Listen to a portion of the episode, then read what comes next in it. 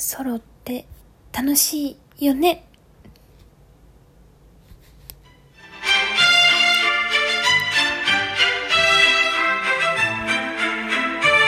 ゆるっと社会人女子の声ブログということでお疲れ様です。りょうりょうです。今日はあのーふと思い出したのを喋る昔語りの回なんですけれどもあの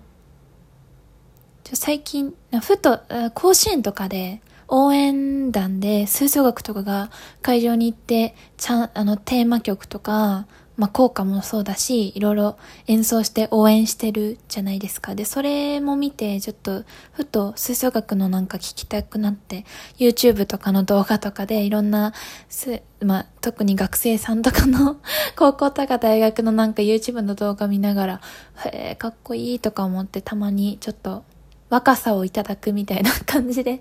見るんですけど、私は吹奏楽には所属してなくて、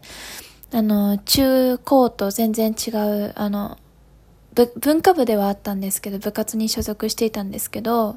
あの、私の妹ですね、妹が、あの、吹奏楽に入ってまして、中高大と大学までやってて、社会人になってからもちょっとだけやってたのかな。高校生の時に自分の楽器を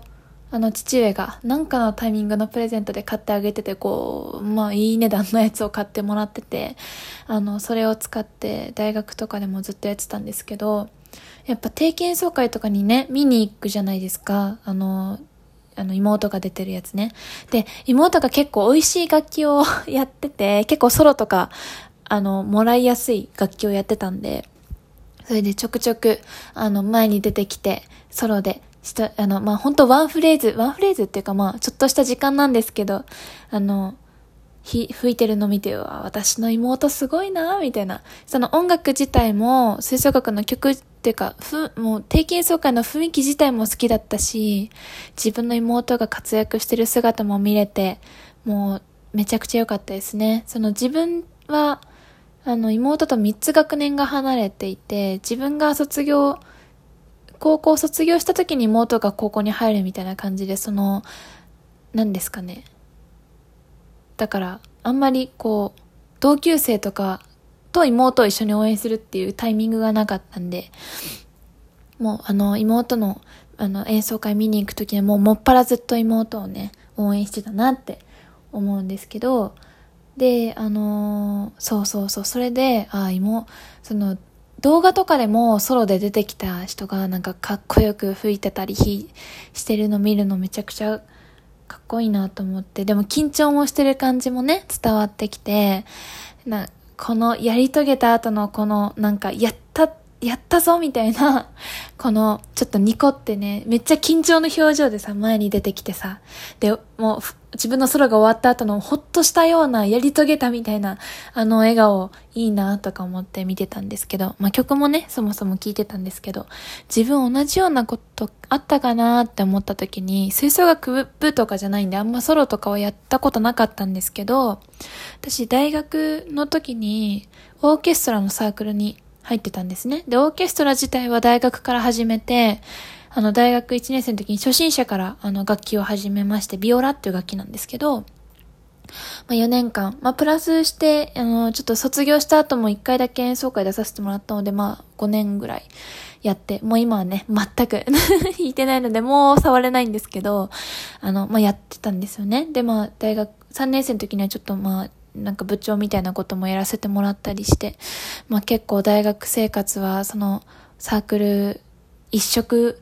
まではいかないですけども、なかなかサークルにかなり時間をかけていたなっていうふうにな記憶です。自分の中では大学生活っていうと。で、あの、オーケストラなんで、オーケストラってあんまソロとかね、ないと思うんですよね、イメージが。みんなで弾いてる結構イメージ多くないですか？まあ、あの、競争曲とかね、ですと一人前にずっとソロの人がいて、後ろの人はもうほぼ伴奏みたいな 感じ。オーケストラはもう結構伴奏、競争、あの、ソロの人がずっとメロディー弾いてるみたいな曲もあるんですけど、まあ、あんまり、特にビオラってソロがあるような楽器じゃないんですよ。で、しかもその、あの、あんま楽器、吹奏楽とかに何ですかね、楽器のこと、ま、マジで全然わからんって人にはわかんないかもしれないんですけど、私もね、オーケストラ始めるまでそんなんだったんだって知らなかったんですけど、あの、吹く、吹く楽器フルートとか、あの、えー、オーボエとか、あの、クラリネットとか、あの、トランペット、トロンボーンとか、あの、ホルンとか、ああいう吹く吹奏楽に回るような楽器っていうのは、あの、結構パートが一人ずつ分かれてて、一人の、一つのパートを一人で担当みたいな感じなんですよ。でも、その、副楽器と弦楽器、あの、チェロだったりバイオリンとかっていうと、その、一台、一個あたりとか一人あたりの音量が、音量っていうか音圧が、やっぱどうしても違っていて、副系の方がね、強、音が強く出がちなんですよね。だから、その吹いてる系の楽器は一人一パートなんですけど、弦楽器って結構ね、あの、オーケストラで見た時にずらーっているイメージだと思うんですけど、大体一楽器一パートを弾いてるんですよ。同じ楽器の人は同じ、まあ、大体同じ音を弾いてるとも、もらって、まあ、あの、えっと、間違いないというか、まあ、バイオリンは、ファースト、セカンドに分かれ、二つに分かれてるんですけど、あとビオラ、チェロ、コントラバスは、大体みんな同じ楽譜を見て弾いてます。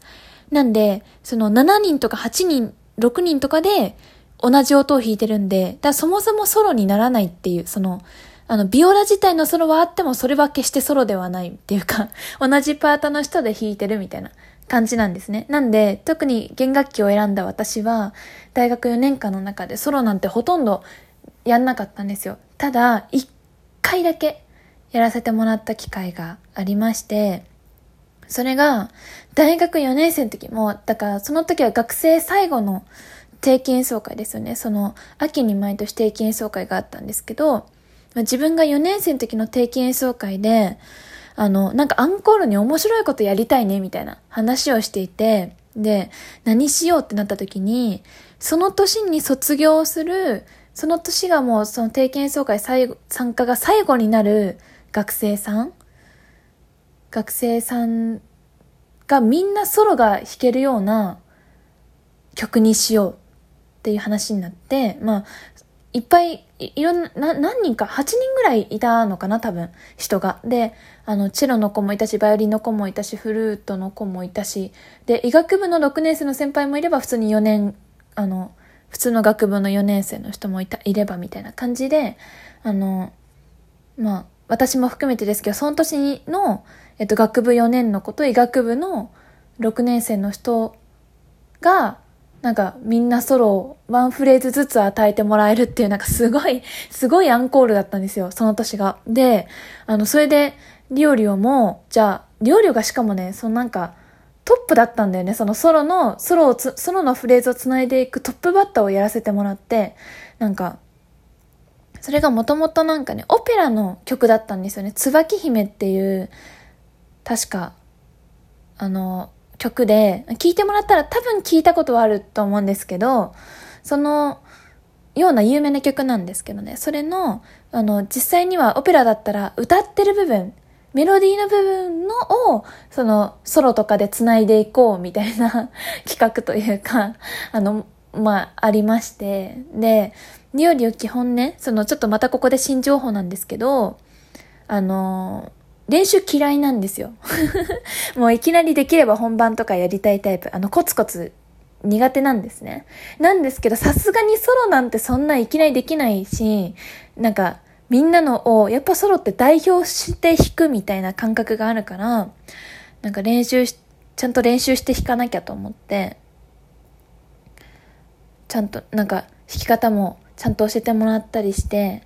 や、やったんですよ。すごい。時間がもう9分を過ぎてる。もう多分最後はね、全部喋りきれない。喋りきれないんだけど、喋れるとこまで喋りますね。で、あのー、たった2小節とかなんですよ。チャチャーン、チャチャチャチャチャチャチャチャチャチャチャチャチャララチャチャララチャチャチャっていう、まあ、2小節か4小節かマジそんぐらいの時間なんですけど、まあもういきなり本番に飛ぶけど、本番まで行く前でもいろいろあったんですけどね。あの、もうリハーサルの時点では、もう手が震えちゃって、リハーサルっていうか、ゲネプロっていうか、その本番の前の最後の投資練習みたいなのがあるんですけど、その時にはもう手が震えちゃって全然音出なくて、なんか観客席ほとんど人いないのに、全然奥まで音が届かなくて、なんか、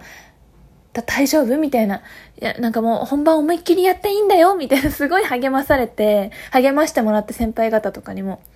で、まあ、実際本番になりました。それまで普通の曲、いろ、何曲か弾いて、交響曲も弾いて、一回は、はけててか、あの、ありがとうございました、みたいな、あの、礼して、終わりました、あの、礼して、その後一回自分たちははけて、で、また、アンコールって呼ばれて、そのステージの前の方にね、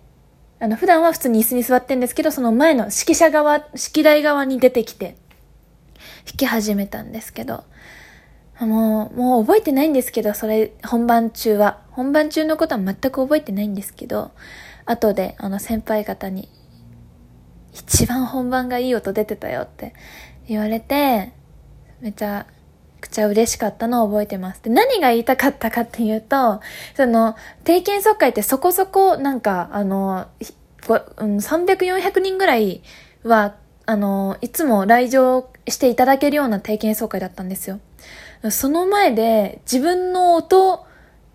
をメロディーとして な、なんて言うんだろう、ソロで弾ける瞬間があったことって今思ったらすごい人生経験としてすごかったなと思って、もう忘れかけてたはずのことだったんだけど、ついこの前その吹奏楽の動画を見て、改めてあのソロができたのってめちゃくちゃ良かったなって思った話でした。ちょっと思い、ま、まとまんなかったからまたどっかのタイミングで喋ります。とりあえずなんか思い出したからもうめちゃくちゃに喋ってみました。ということでここまでお付き合いいただいた方ありがとうございました。またよかったら同じような経験された方のお便りとかお待ちしてます。それではまたどこかでお会いしましょう。ありがとうございました。